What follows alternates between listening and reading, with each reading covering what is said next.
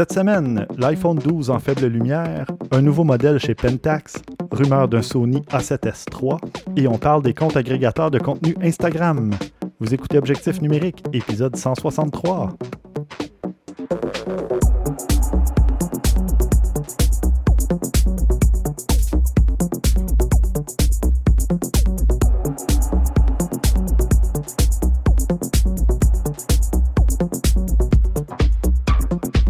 Stéphane Vaillancourt au micro. Je suis en compagnie de Pierre-Luc Grelot. Salut Pierre-Luc. Oui, salut Stéphane.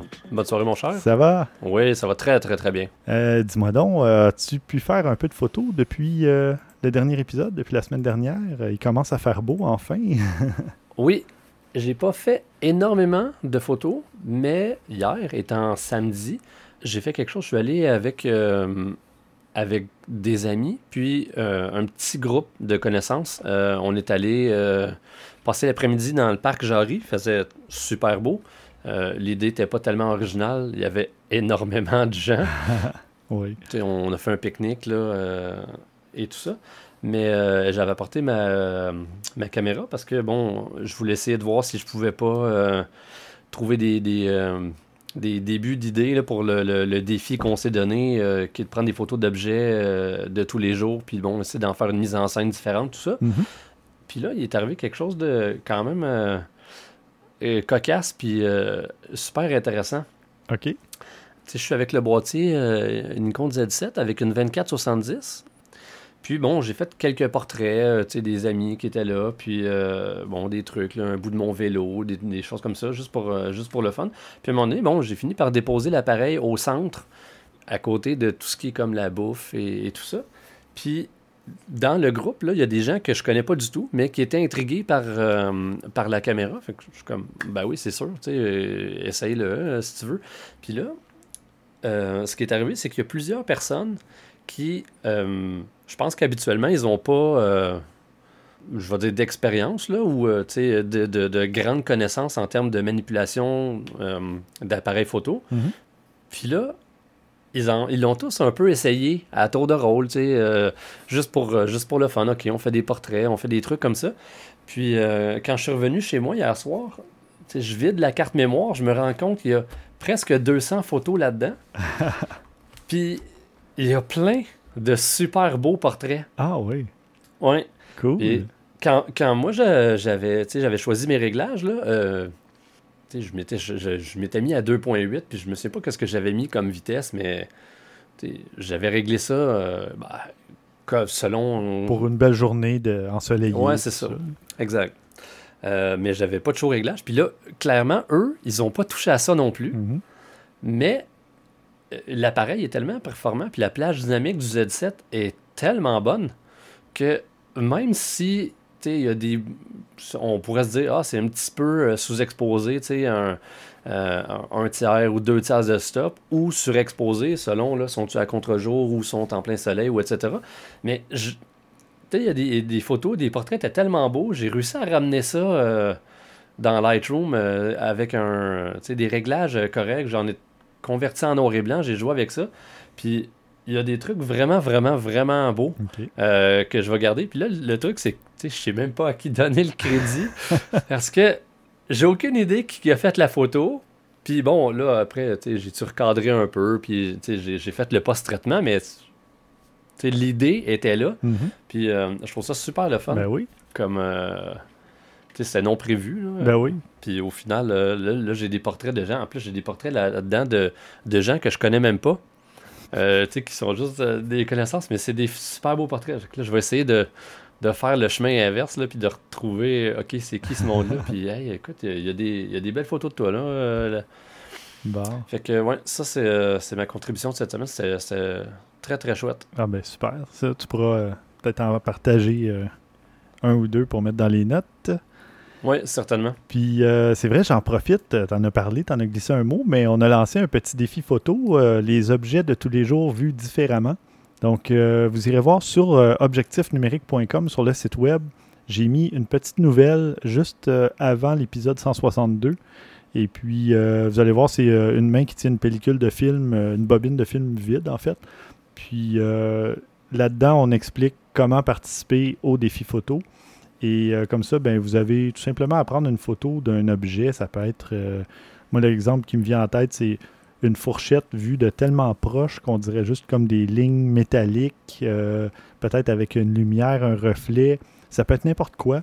un objet autour de votre maison, à l'extérieur, en autant que ça soit un peu différent, qu'on ne reconnaisse pas tout de suite l'objet ou en tout cas qu'il y ait une touche un, peu différente, qu'il y quand même un, un petit travail derrière. C'est pour vous faire travailler, vous faire sortir votre appareil photo, puis faire aller euh, votre imagination, votre sens euh, créatif. Donc euh, voilà, je vais. on va tous, pas mal tous participer dans l'équipe, en tout cas. puis moi, j'ai pas encore fait ma photo, mais ça va venir. Là. Je voulais la faire aujourd'hui, puis finalement, j'ai été pris dans plein d'autres choses dont je vous parle un peu plus tard. Mais euh, j'ai fait ce week-end euh, de la photo de rue. Je suis sorti avec euh, ma copine. on s'est promené un petit peu dans Côte-Saint-Paul, dans le sud-ouest de Montréal. Puis il y a des. c'est une espèce d'endroit un peu industriel, mais il y a des murales. Puis il y a quelques bâtiments abandonnés aussi, donc il n'y avait personne autour. Puis c'est ça, on est allé faire un peu de photos. ma copine cherchait une murale, mais finalement on s'est rendu compte qu'elle a été euh, repeinte, euh, repeinturée par-dessus. Donc la murale qu'elle cherchait n'est plus là. Mais il y en a une nouvelle à sa place. Puis euh, hmm. je la mettrai dans les notes. là. c'est ce que j'ai mis en ce moment comme photo de couverture Facebook. Puis j'avais. Ah, juste avant, c'est vrai aussi, sur le même mur, mais beaucoup plus loin, il y a deux climatiseurs et les gens ont vraiment peinturé par-dessus les climatiseurs. Donc, il y a comme des petites lignes, deux lignes sur chaque climatiseur. Puis de loin, ben, ça fait que ça se fond un peu dans le décor, mais en se concentrant sur les climatiseurs, ça leur donne un petit look un peu plus euh, moderne, un peu moins banal, si on veut. je trouvais ça intéressant un peu comme, euh, comme photo. Et puis j'ai fait de la photo euh, de portrait artistique. ma copine s'est prise un peu pour une chanteuse et a chanté Guantanamera pour le plaisir et tout ça. Mais j'ai fait des tests aussi avec des contrôleurs de jeux vidéo donc euh, de PlayStation, de Xbox et de Nintendo, parce que j'ai la petite Nintendo, euh, Super Nintendo classique.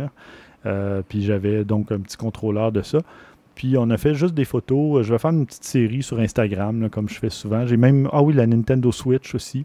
Donc je vais faire une série de photos où c'est elle qui tient tout simplement les contrôleurs, mais c'est plus de la photo artistique, mettons, que de la photo de portrait parce qu'on la voit pas vraiment elle. On voit ses mains, ses cuisses, euh, c'est juste le bout de ses genoux si on veut, là, avec le contrôleur. Puis, euh, donc en tout cas, je publierai ça dans les notes d'épisode, mais au moins ça m'a permis de faire de la photo de deux, deux types de photos différents euh, le même week-end. Donc j'étais très heureux. ça fait du bien de rester actif un petit peu là. Oui, oui, oui.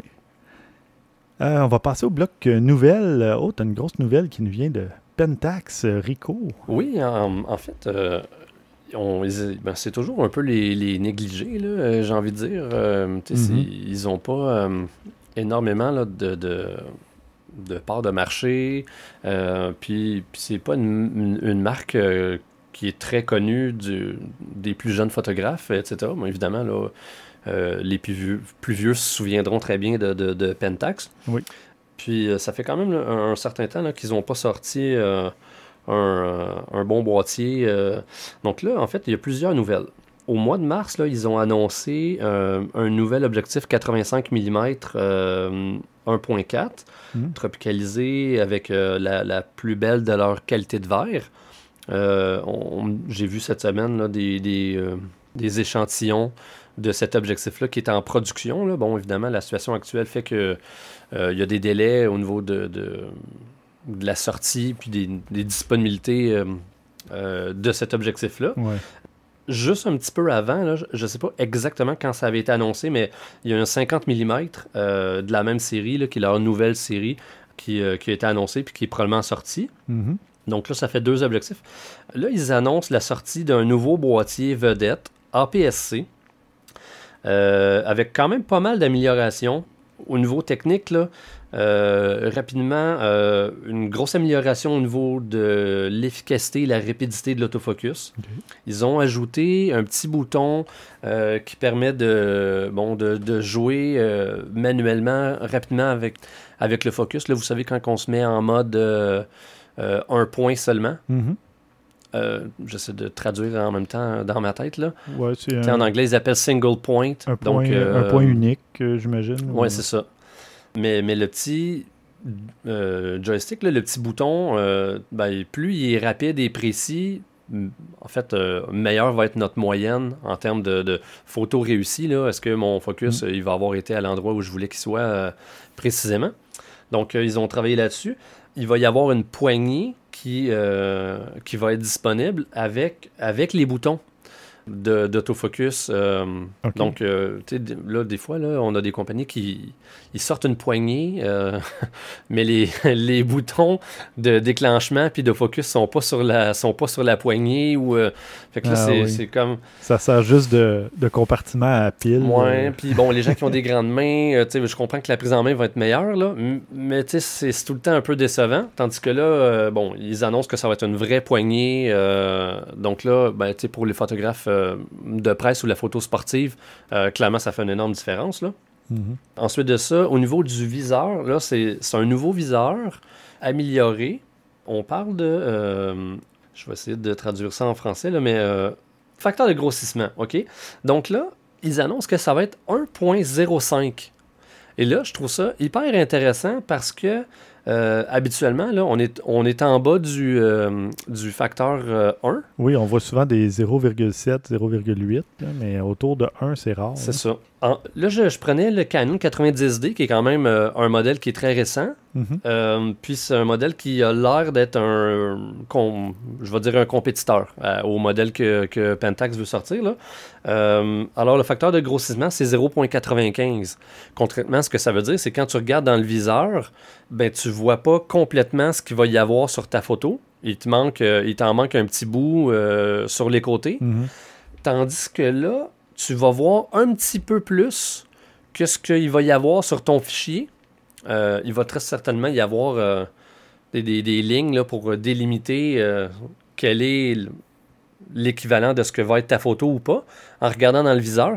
Mais je pense que ça va aider au niveau du cadrage, composition. Ouais, ouais, ouais. En tout cas, moi, là, pour avoir été avec un boîtier APS-C Canon pendant un, un bout de temps, là, tu sais jamais, disons que tu veux faire de la photo architecturale, puis là, tu as, un, pas, un bout, là, en- tu gères ta composition, puis là, tu te dis, OK, mais là, j'ai une pointe, elle va arriver là. Euh, tu, tu, tu gères ton espace euh, libre en haut ou sur le côté. Là, tu te rends compte que, ah, ben là, ça l'a coupé. Mm. Sur ton fichier, là, c'est, franchement décevant parce que là, il est trop tard, tu peux pas refaire ta photo à moins de retourner là-bas, puis les conditions seront pas les mêmes, etc. Donc, euh, en tout cas, je trouve ça euh, quand même assez intéressant. Puis ensuite de ça, euh, là, ça commence à être une nouvelle norme, mais il va y avoir le système de détection au niveau du viseur. Donc, quand tu vas approcher ton œil dans le viseur, même si tu fonctionnais avec la vue sur l'écran, l'écran va se désactiver, puis tu vas voir dans le viseur. OK. Puis là, bon, en, en reculant l'appareil, tu vas retourner en mode euh, vision sur, euh, sur l'écran. Donc là, ça, Ouais. Mais ça, euh, ça fait longtemps que ça existe. J'ai ça sur mes A7. ben, Peut-être pas sur un DSLR, c'est c'est ça. ça. C'est ça. Ça, Ouais, ça effectivement. fonctionne dans le monde du sans miroir. Ouais, ouais. C'est Ah, pour ça ben, que je disais que c'est un peu la nouvelle norme. Euh, parce que c'est des viseurs électroniques et etc. Mais c'est euh, c'est pas c'est clairement pas la norme dans le monde des APS-C. En effet. Ouais, t'as raison. Donc là, on a des hybrides Mm. tu qui est en train de sortir où tu sais, ils essaient d'avoir le meilleur de l'APS-C, tu peut-être au niveau du Mhm. format, la prise en main, le poids, là, parce que ça reste un, un facteur. Là. Il y a des gens qui veulent alléger le plus possible le matériel, puis il y a- il y a, d'autres gens qui vont nous dire Ouais, mais tu sais, ton petit boîtier euh, Olympus ou ton petit boîtier Sony, il pèse rien, puis j'ai l'impression d'avoir un jouet entre les mains, ou bon, donc, bon, il y en a pour tous les goûts, là. Mhm. Mais là, euh, là, on a des boîtiers, euh, des boîtiers APS-C qui sont hybrides. Là. Ils, in- ils, euh, ils intègrent des- de la technologie du monde du sans miroir. Euh, donc, euh, ben, ça reste à voir là. Euh, J'ai j'ai pas réussi à trouver de, de données au niveau de la, du nombre de, de photos euh, par seconde. Donc, euh, mais le reste de ce que j'ai lu sans vouloir, euh, semble vouloir être un compétiteur au euh, Canon euh, 90D. Là, donc, ça va être. Des- un bon appareil. c'est- prometteur. Là. Ouais, c'est ça. Intéressant. Puis, en plus de ça, ils ont, ils ont annoncé la sortie de deux objectifs. Un Mm. objectif euh, 1650 HD DA f 2.8. OK. Puis, ça, c'est avec leur meilleure qualité de verre, ben, avec une belle ouverture quand même. Là, un 1650 2.8, c'est toujours, euh, euh, c'est toujours euh, agréable. Mhm. Puis, on voyait une photo. ça ressemble un peu au format que les Sigma peuvent avoir. Là. Donc là, on va, avoir, on va avoir une belle qualité de verre aussi. Puis, en tout cas, ça semble prometteur. Puis, ils ont un, un autre objectif qui, celui-là, c'est un 21 mm.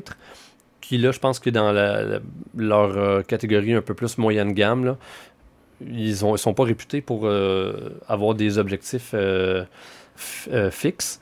Mhm. Puis, je- bon, ils ont des 85, des 50 là, qui, qu'ils ont annoncé euh, sortis dernièrement. Mais là, la 21, euh, c'est comme nouveau un peu dans, Mhm. à travers leur série. Là. Donc, euh, ça, va, ça va être à voir. là. Ça donne une focale un peu inhabituelle parce que si on est en APS-C, on parle de 32 mm à peu près, 33. Ça, ça donne pas exactement du 35. Non, C'est c'est. euh, là, évidemment, ça peut, aller sur, ça peut aller sur du plein format. Puis 21, c'est. euh, tu sais, c'est pas. euh, Il y a déjà eu beaucoup de, de 21. Là. Je- Zeiss en faisait un, un excellent. Mhm. Mais là, 21 en PSC, effectivement, c'est un peu étrange là, comme, euh, comme format. Là. C'est ça. Ben quand même, c'est c'est quand même bien parce que justement, les gens qui aiment le 35 ben, vont avoir un petit peu plus large. Mais tu vois, moi, j'ai un 28. Ouais. Puis à part quand je fais de la photo événementielle où là, je vais avoir la foule ou la salle au complet, euh, j'aime pas tant ça, cette focale-là, qui est à peu près l'équivalent de la focale d'un téléphone, finalement, là, 26 ou 28 mm. Je trouve ça large un peu. Donc, un 31, 32, euh, moi, je, je suis sûr que ça doit donner quelque chose d'intéressant comme cadrage. C'est bien pour faire de la photo de, de rue. Oui, Euh, aussi, oui, vrai. du cadre large. C'est sûr que si tu veux faire du portrait de rue, puis là, tu n'es pas tout à fait à 35, en tout cas, il faut voir c'est quoi la déformation. Là. Mhm. Mais tu si tes sujets sont sur les côtés, euh, Il y a de la peut-être que ça déformation. va être courbé. Euh. Bon, faut voir Mm. qu'est-ce que ça donne euh, une fois amené dans, dans, dans Lightroom. Là. Effectivement. Donc, euh, à voir. Super, merci. Euh, de mon côté, j'ai euh, une rumeur, une rumeur persistante. Ça fait longtemps qu'on en parle parce qu'il y a des gens qui attendent depuis des années. Le- les rumeurs fortes comme quoi Sony devrait lancer l'A7S Mark III en juin. Comment c'est sorti cette rumeur euh, forte euh, là? C'est qu'il y a un code de produit qui a été enregistré par Sony au Japon, le WW271448. Euh, donc, c'est un appareil plein capteur, en tout cas apparemment. euh, donc, il, tout pointe vers euh, possiblement un A7S3.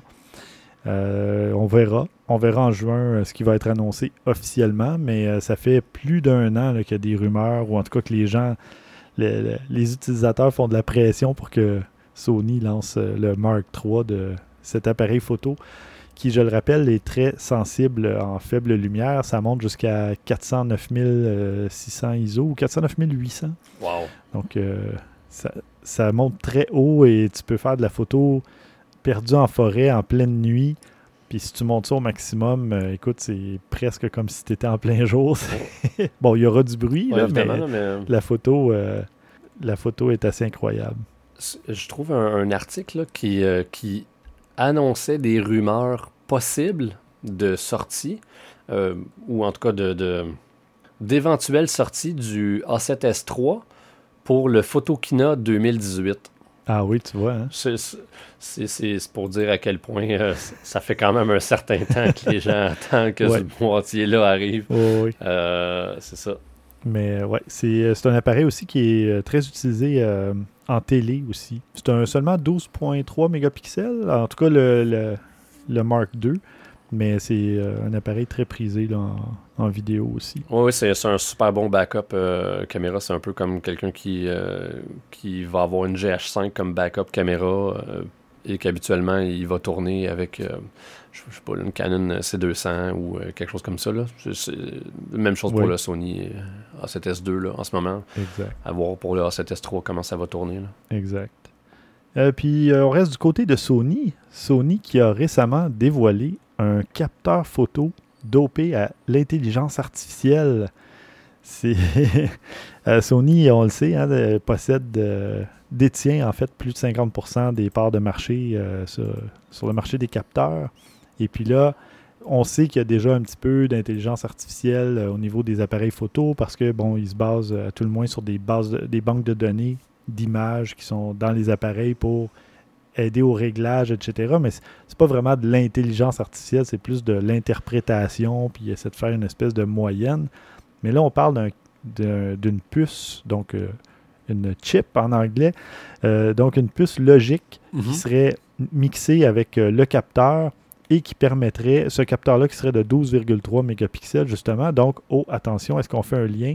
Est-ce que l'A7S3 va être doté de ce capteur-là? On ne sait pas c'est un capteur qui euh, va donc euh, qui nécessitera plus euh, d'avoir un processeur et de la mémoire en externe, donc plus loin sur le, contrôleur. le capteur va être capable d'envoyer des métadonnées avec ou sans les images, donc pouvoir les traiter séparément. Puis il y aura aussi la possibilité d'avoir une protection des données, puis un volume d'échange plus réduit. Donc c'est quand même intéressant, une belle innovation au niveau des capteurs. Euh, puis là, on parle euh, de Edge AI, donc euh, c'est un, nouveau buzzword, hein, un, nouveau terme dans la technologie. On parlait d'apprentissage machine, apprentissage profond, etc. Là, on parle de Edge AI. J'ai pas lu encore beaucoup sur le sujet, là, honnêtement, mais c'est des usages plus liés à la reconnaissance des visages, de la scène photographiée et de réalité augmentée, donc qui pourrait peut-être être mixé avec tout ça. donc, euh, à suivre, ça a l'air vraiment intéressant. Puis dans le, lien euh, que je vais mettre dans les notes d'épisode, vous allez voir une petite vidéo aussi qui euh, présente le tout. Moi, j'essaie de, comprendre là, si, si les images ne sont pas enregistrées sur un support, ça veut dire qu'elles sont envoyées en temps réel sur un serveur? C'est possible. Ça parle de, justement d'infos nuagiques. Donc, euh, il y aurait la question de la puissance du cloud computing pour des analyses plus précises, mais encore là, ça prend une connexion à ce moment-là pour aller dans le nuage. Donc, ça, ça serait assez étonnant.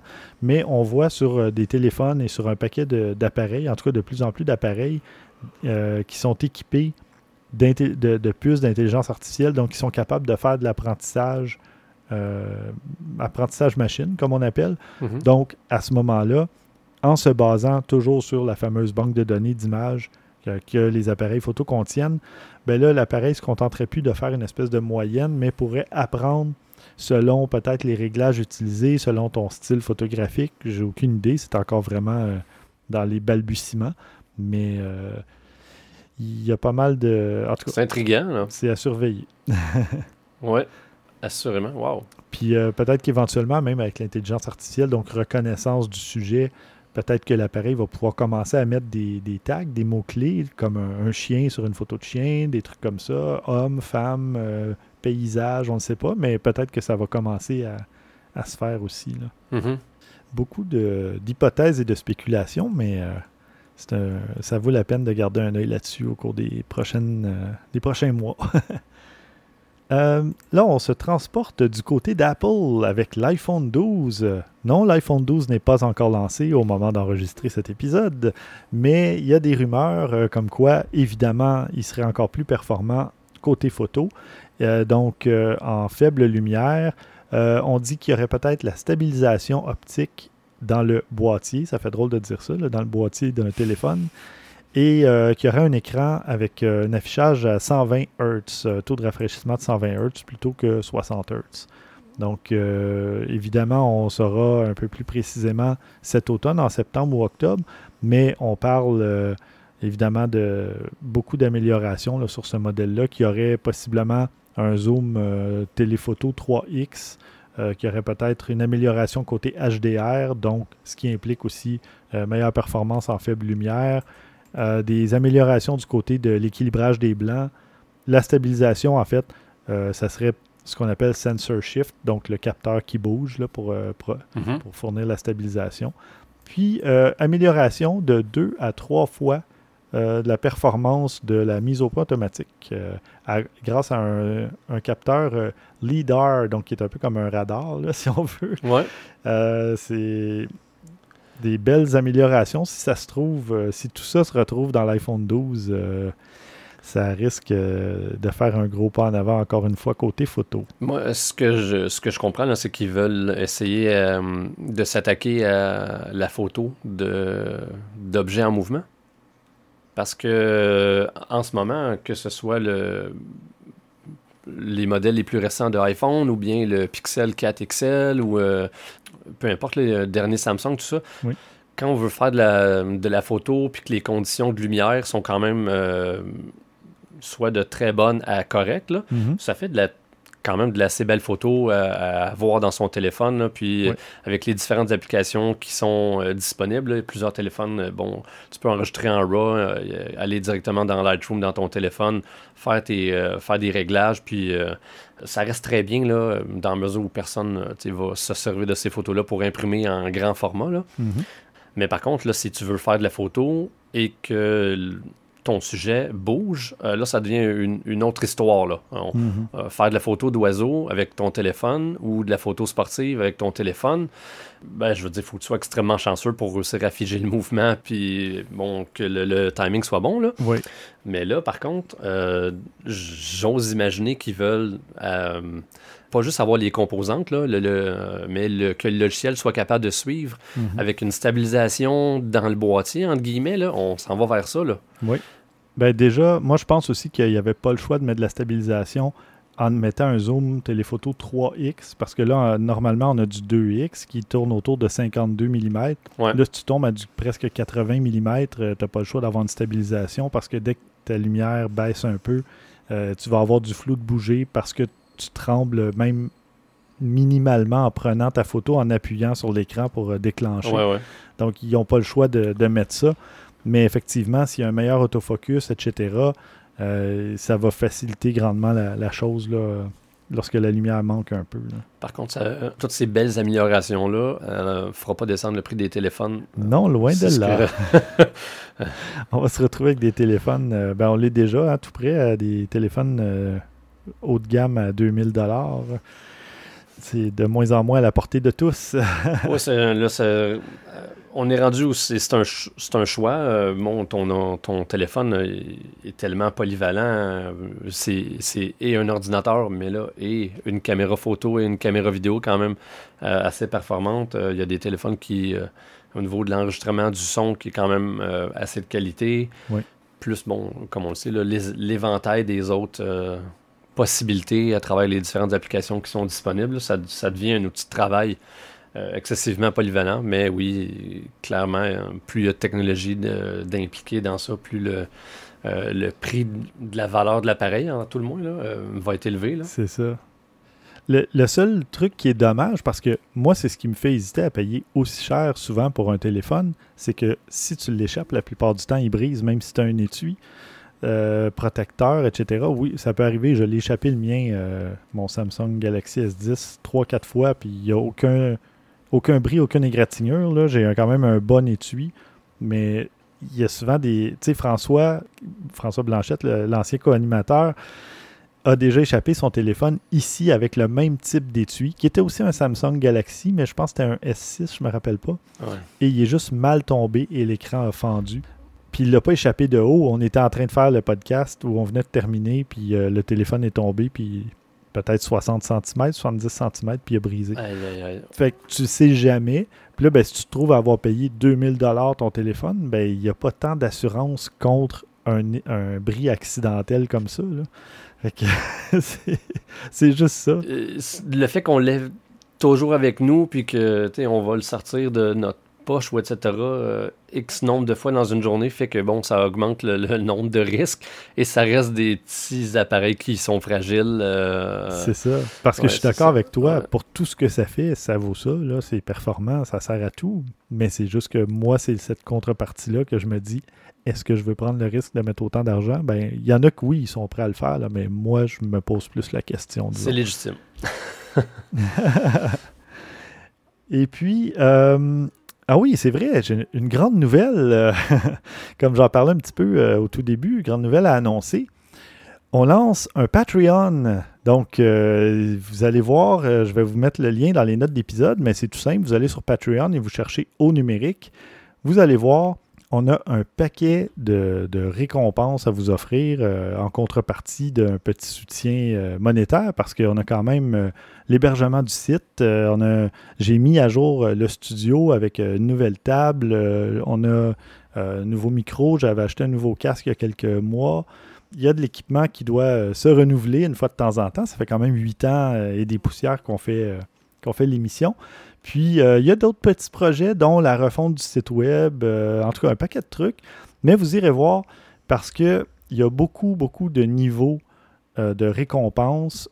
ça part un petit 2 par mois. Et ce n'est pas un abonnement annuel ou quoi que ce soit. C'est vraiment mensuel. Donc, vous commencez, vous arrêtez quand vous voulez.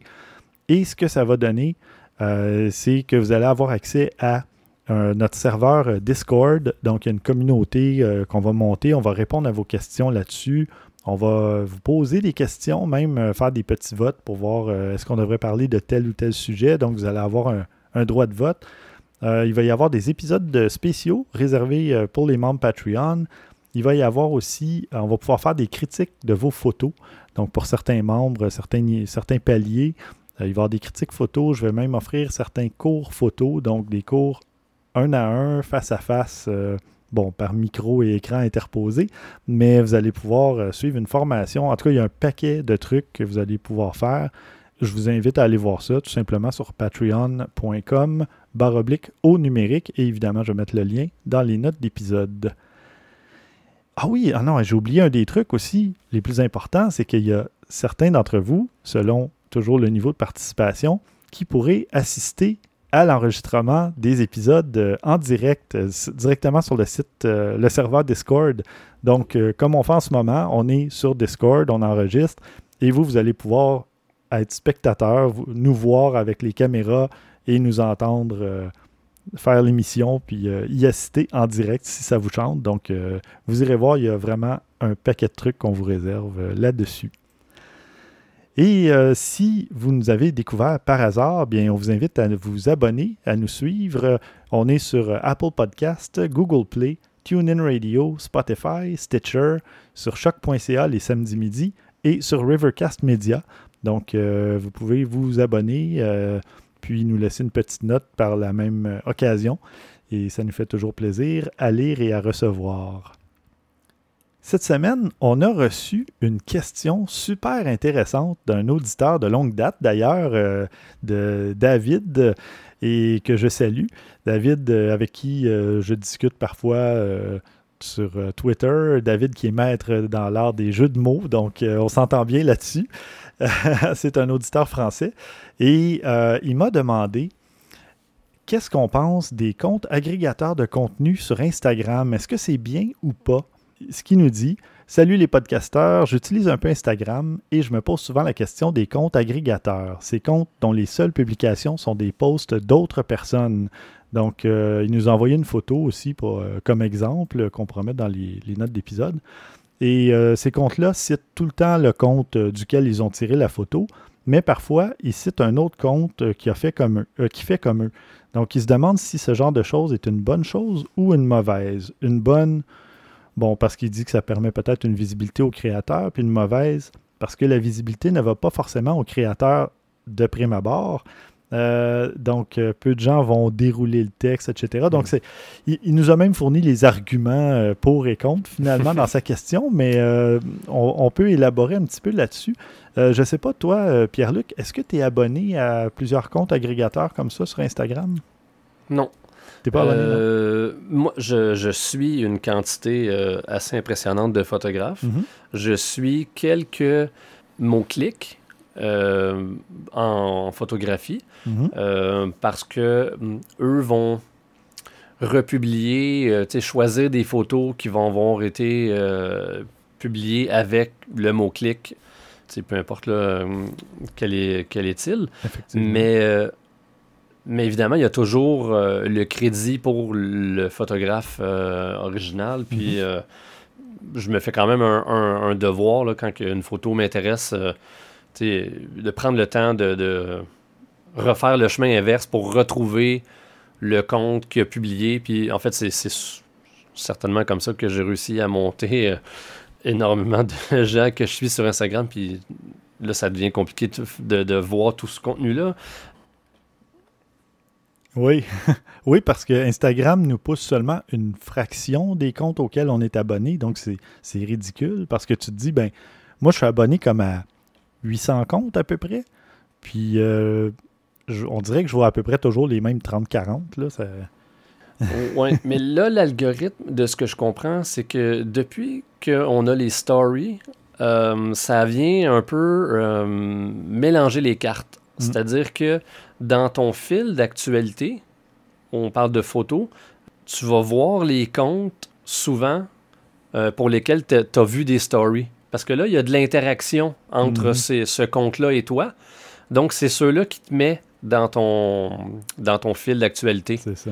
Puis, bon, clairement, là, euh, Instagram, quand quand ça, a débuté, euh, c'était photo, il n'y avait même pas de vidéo au début. Là. Mm. Euh, puis bon, dans les dernières années, euh, la, portion de la vidéo a pris énormément de place. Mm. Puis les gens ont passent plus de temps à regarder les stories qu'à regarder les photos. Puis même les comptes qui sont suivis par énormément de gens, là, même en photographie, il y a toutes sortes d'astuces pour essayer de, de jouer avec l'algorithme puis amener les gens sur aller voir ton compte, là. Mais, euh, mais ça tourne un peu autour des stories, puis je pense qu'Instagram met beaucoup d'efforts là-dessus.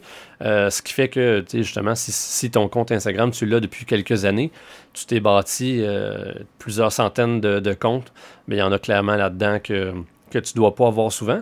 Puis en plus, là, il y a le, quelque chose comme le décalage horaire qui vient, qui entre en ligne de compte. Donc, si tu suis des gens selon l'heure à laquelle ils publient, mm. puis qu'on n'est pas sur le même fuseau horaire, euh, tu as peu de chances de tomber sur leurs nouvelles photos. Ouais. Non, je, sais, c'est pire depuis l'été dernier, je trouve. Là, ça, fait, ça va faire bientôt un an que ça a complètement changé. Puis, moi, en tout cas, j'ai moitié moins de likes sur mes photos en ayant plus d'abonnés.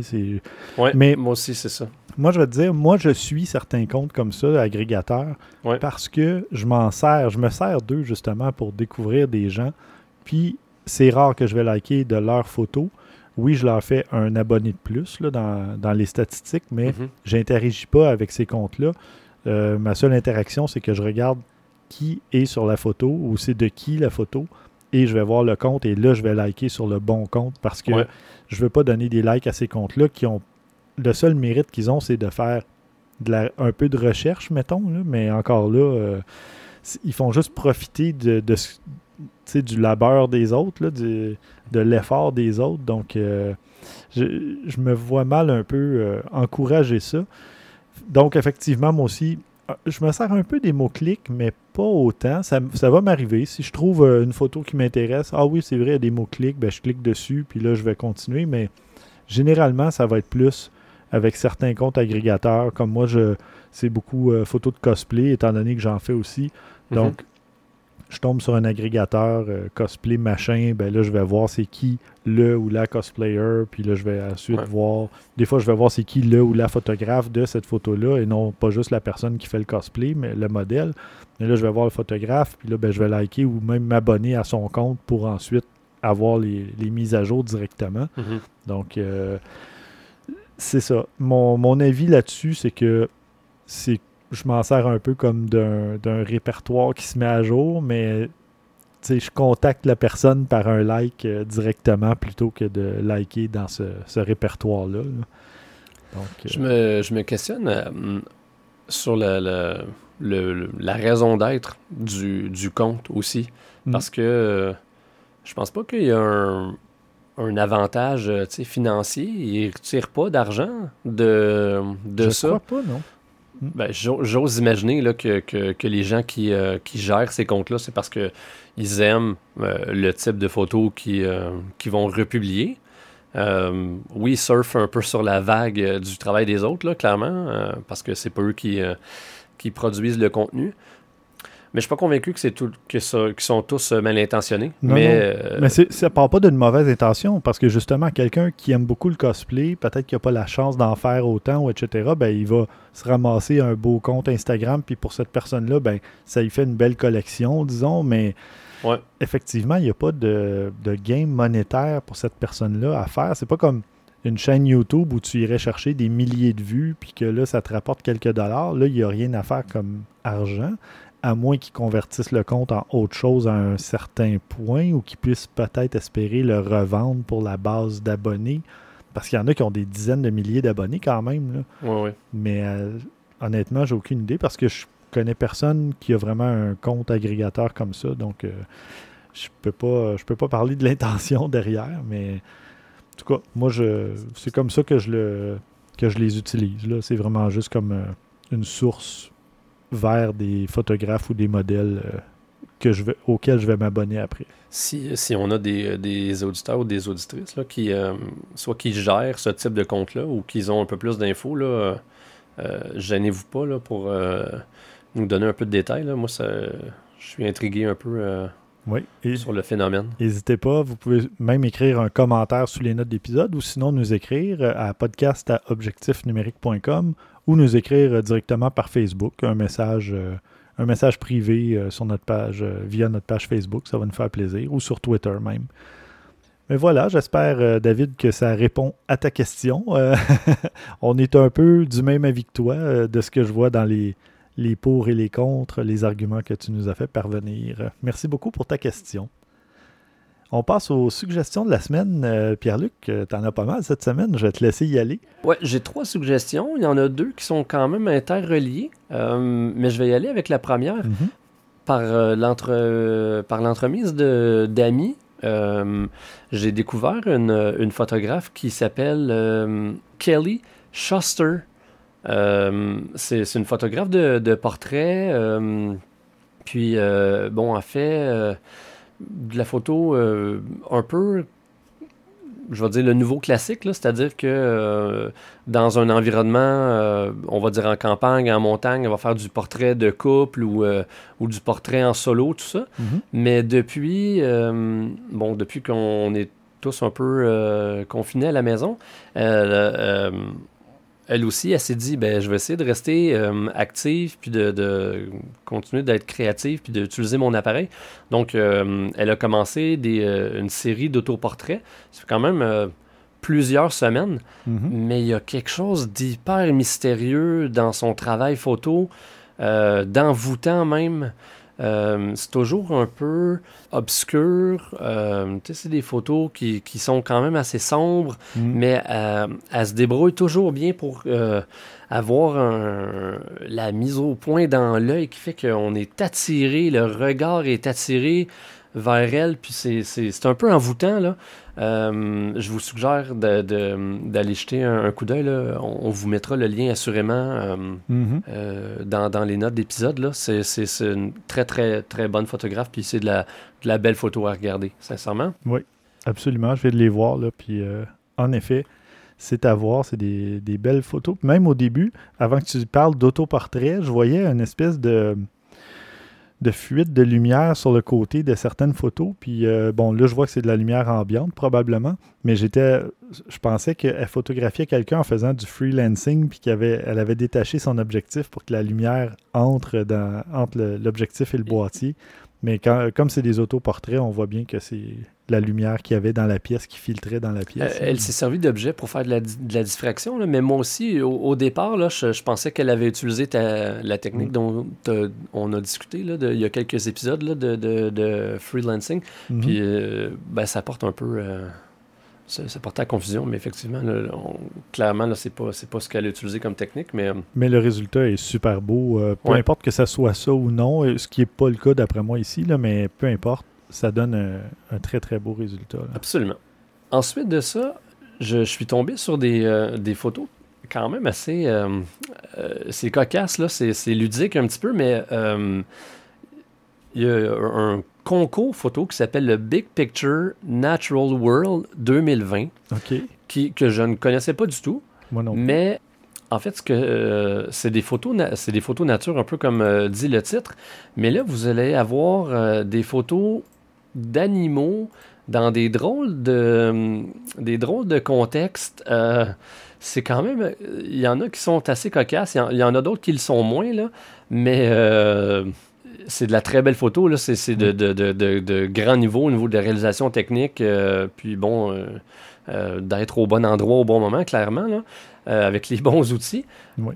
Mais il y, a- il y a des photos qui certainement sauront vous faire, vous faire sourire et, et vous faire rire. Euh, je, vous suggère d'aller, d'aller faire un petit tour. Là. D'ailleurs, Euh, il y en a une ou deux que Maxime a publié dans, sur la page Facebook parce que il y en a une ou deux que j'ai vues là, Ah ouais? les photos ont peut-être circulé euh, dans les derniers jours. Là. Euh, Probablement, c'est ça. Ben, tu vois, le, le lien date de 4-5 jours. là, donc, c'est d'après moi, il y, en a une ou deux qui sont soit qui sortent de ce, cet article-là, ou en tout cas des où Maxime a vu les, les lauréats et compagnie. D'ailleurs, j'en profite euh, pour le remercier de son travail euh, en recherche, quotidien euh, ou à peu près. recherche et suggestions, euh, toujours fort euh, apprécié. Mhm. Euh, une des photos, peut-être que toi, tu avais vu, là, c'est la photo, euh, ça semble être un crocodile. Là, on voit juste un petit bout de sa tête qui dépasse, puis on voit son œil, puis rempli comme de, de, de boue qui a comme séché, craqué. Mm. Euh, c'est très texturé, on dirait qu'on est dans le désert. mais mais t'avais pas vu cette photo-là, toi, Stéphane? non, moi j'avais vu la trompe d'éléphant. Ah, Puis, puis même la première avec le, le lapin dans le, la neige ou la glace. Là, il est en euh, petite boule, là? Ouais, en petite boule. OK. Ah, ben tu ai- j'avais pas vu ces photos-là. Bon, mais. Belle, belle série de photos à aller voir. Mm. Puis ensuite de ça, peut-être que vous, vous avez vu euh, passer ça ou pas, mais il y a un, un musée d'Amsterdam. Euh, c'est le musée Rijksmuseum euh, ils ont eu comme projet de, de numériser un, un tableau de Rembrandt qui, euh, qui s'appelle La Ronde de la Nuit. Mhm. Ils ont utilisé euh, avec un, un système de déplacement là, sur, euh, sur des rails, avec, je trouve que ça ressemble à le genre d'installation comme euh, les gens qui, euh, qui lavent les vitres euh, sur de, de hauts gratte-ciel. Oui. Bon, clairement, là, ils avaient des, des coordonnées très précises à respecter parce que ils ont, ils ont numérisé le tableau. Ils ont fait 528 euh, photos pour un rendu de 44 milliards de pixels. Donc, euh, puis là, ils ont, ils ont assemblé toutes les photos ensemble euh, pour en faire quelque chose de excessivement précis. Puis là, ce qui est hyper intéressant, c'est que euh, ils ont publié la photo, donc vous pouvez euh, naviguer là, à travers la photo, puis euh, vous rapprocher jusqu'à très très très très très près. Puis on voit le détail, on voit les, les traits de pinceau, puis bon, Mhm. tu sais, clairement, c'est de la peinture à l'huile, puis le vernis qui, euh, qui semble euh, avoir séché à plusieurs endroits, puis euh, Ouais, c'est sublime là, comme, comme travail. Puis, en tout cas, j'ose imaginer que, que, hum, l'expérience est assez semblable à ce qu'on on pourrait, euh, on pourrait avoir en étant sur place. Même, même je pense que c'est encore, on est encore plus près que la réalité parce que c'est quand même un assez grand tableau. Oui. Et euh, clairement, là, en faisant la visite du musée, si tu vas voir ce tableau-là, tu n'as pas nécessairement une échelle dans laquelle tu peux monter pour aller, bon, dans le coin à droite, euh, commencer à observer, OK, euh, c'est quoi la technique euh, utilisée, c'est quoi le, le mélange de couleurs et tout ça. Exact. C'est ça, tu te retrouves à quelques mètres du tableau, puis un peu plus bas, donc, que les, les visages des, des personnes. Donc, c'est. T'as pas un point de vue euh, comme, comme cette image-là peut te donner. Non, ben, ça, tu es en contre-plongée, tu es plus loin. euh, là, euh, bon, juste, on, tu peux prendre des personnages qui sont dans le haut du tableau puis les mettre en très, très, très grand plan dans l'écran. Juste observer euh, le, le- le- le talent là, de reproducteur, puis le, mélange de couleurs et tout ça, c'est, c'est fantastique. Mais tu vois, ça se glisse bien dans la conversation. Je suis allé à ce musée il y a un an et demi. C'est vrai? Ah oui, hein? Je- ouais. Puis j'ai euh, une de. J'ai fait une photo de deux dames qui étaient assises sur un banc puis qui regardaient un mur avec plein, plein de petites euh, toiles là, encadrées. Puis euh, c'est une de mes une de mes belles photos que j'ai fait pendant ce voyage-là. Je la mettrai dans les notes d'épisode. Mais je me souviens pas avoir vu cette toile-là, malheureusement, mais ce musée-là est tellement grand. Puis j'en étais cette journée-là, c'est pas des blagues, à mon quatrième musée. OK. Je venais d'aller voir Banksy, euh, je venais d'aller voir. euh, en tout cas, j'en avais vu. euh, J'étais allé à Faume, une galerie d'art, puis une ancienne maison, le musée Van Loom. Donc, ça faisait beaucoup de musées. Ouais, ouais. Puis là, finir la journée par le plus gros des quatre. Puis donc, j'ai pas fait tout le tour complètement, mais il y avait énormément de salles et d'œuvres et c'était incroyable. Donc, euh, je me souviens pas avoir vu ce tableau-là, malheureusement, mais je confirme que c'est tout un tableau et que le, détail euh, qu'on voit là, en tout cas à l'écran, c'est assez incroyable. Chose intéressante, là, euh, au niveau de la technique utilisée, là, on disait qu'ils ils essaient de reproduire un petit peu ce qu'un objectif euh, à bascule. euh, en anglais, on dit tilt shift, là. Oui, décentrement Euh, à bascule. décentrement à bascule. Donc, c'est un peu la technique qui semble être utilisée Mhm. avec leur système de, de, de collage qu'ils en font. Mais c'est pas la première fois que on, on a ce genre de méga photo qui est faite. En, en fouillant un petit peu, là, euh, je me souvenais d'une photo qui, euh, que j'avais vue l'an dernier. C'est c'est une image de Shanghai. Oui. Euh, là, la technique était, euh, était très différente là, parce que c'est une vue du- d'une partie du centre-ville Mhm. euh, qui est faite d'assez loin. Euh, mais là, ils avaient fait une photo de 195 milliards de pixels. Puis là, c'est quand même euh, assez fou là, parce que, bon, t'as as, la baie, puis ensuite de ça, t'as le centre-ville qui est derrière, avec une quantité phénoménale de, de gratte-ciel. Mais tu peux zoomer dans la photo, puis te choisir un gratte-ciel en particulier, puis voir de très très très près. Puis là, tu vois les gens qui, qui circulent dans la rue, puis on s'entend les, les, Ah, c'est vraiment impressionnant. Ben, on en avait parlé à l'épisode 136, euh, le vrai? 31 Ah, wow. janvier 2019. ouais. Bon, ben, euh, donc là, Ouais, c'est- euh, mais c'était vraiment impressionnant. Le, le- je pense que le phénomène euh, fait des petits, là, puis euh, on aura sûrement l'occasion de, de- de voir euh, Mm. d'autres exemples là, dans l'avenir. Puis au fur et à mesure qu'on on a des appareils avec des, des très gros capteurs, ça, ça permet ce, ce genre de, de photos-là. Mm. Donc, euh, en tout cas, moi, ça me fascine euh, au niveau technique. Là. Je, trouve ça euh, hyper intéressant, puis ça permet de voir la vie différemment. Oui, oui, tout à fait. Puis, on va conclure sur une suggestion que Maxime nous a envoyée un peu plus tôt aujourd'hui. C'est un photographe assez inventif, un photojournaliste en fait, qui ne se contente pas de prendre des, photos banales, hein, qui va vraiment y aller avec euh, un angle ou une petite touche euh, vraiment spéciale, vraiment, qui fait ressortir la photo. Là. Euh, sa plus récente, c'est Donald Trump, le président américain, en train de parler, mais il y a une mouche qui passe devant son visage et c'est la mouche qui est au, un petit peu plus au, focus, là, si on veut un peu plus net. Et C'est vraiment spécial. Il y en a une autre où on voit le reflet du président et des journalistes dans des lunettes fumées de quelqu'un. Euh, donc, il y a vraiment toutes sortes de choses euh, intéressantes. Là, on, voit quelqu'un qui nettoie le lutrin euh, où le, le président fait son, ses discours quotidiens, etc., ses points de presse.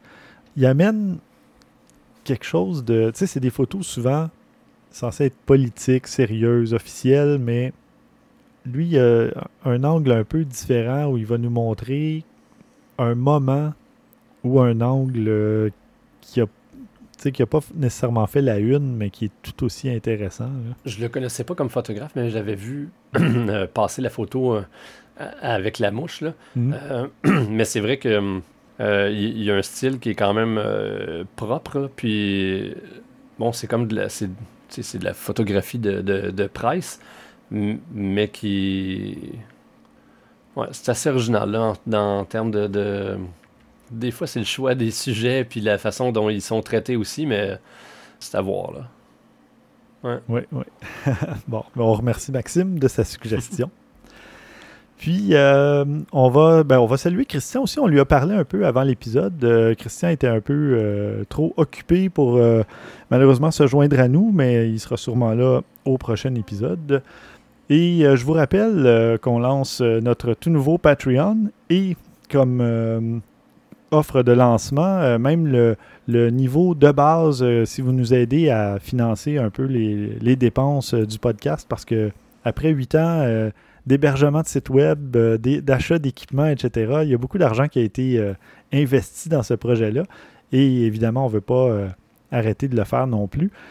Si vous vous inscrivez au Patreon, si vous contribuez, ça commence à un petit 2 pour un mois, eh bien, vous obtenez l'accès au serveur Discord où vous pouvez venir euh, discuter avec nous. Donc, euh, il y a des euh, salons où vous pouvez poser des questions, écrire des. Ben, suggérer des sujets carrément, ou discuter. Il y a un salon général, donc de discussion générale, où vous pouvez venir parler soit avec nous, les membres de l'équipe, ou avec d'autres d'autres auditeurs, d'autres auditrices, euh, parler de photos, de vidéos, etc. Donc, euh, on vous invite à venir là. Ça va être pas mal le point central euh, de tout ce qui va tourner autour du podcast.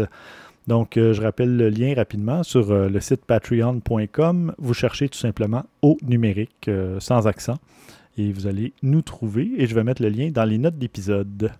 La semaine prochaine, on va recevoir un représentant de Panasonic hein, qui vient nous parler de du nouveau micro-logiciel, la mise à jour du micro-logiciel. On s'était trompé au dernier épisode. On avait dit euh, que ça serait euh, cet épisode-ci, mais non, c'est au prochain parce que ça sort le 25 mai. Exact. Donc, euh, Puis, en fait, c'est François Mellet qui, qui, travaille pour Panasonic. Puis, François, il, voulait avoir un petit peu de temps pour essayer de, de tester si c'est possible, le micro-logiciel. Mhm. Peut-être qu'il y aura accès un peu avant la sortie officielle. Mhm. Puis euh, il voulait aussi valider si euh, qui avait été annoncé euh, en termes d'amélioration, ça va être effectivement ce qu'il va avoir comme, comme changement. Mhm. Puis ben, je pense qu'il va nous parler aussi de, la, de ce boîtier-là un peu en général, qui, n'est qui est quand même pas encore énormément connu, étant donné que les, les, quantités sont excessivement limitées. Puis un, pour avoir pas mal de gens dans mon entourage qui font de la vidéo de façon assez sérieuse.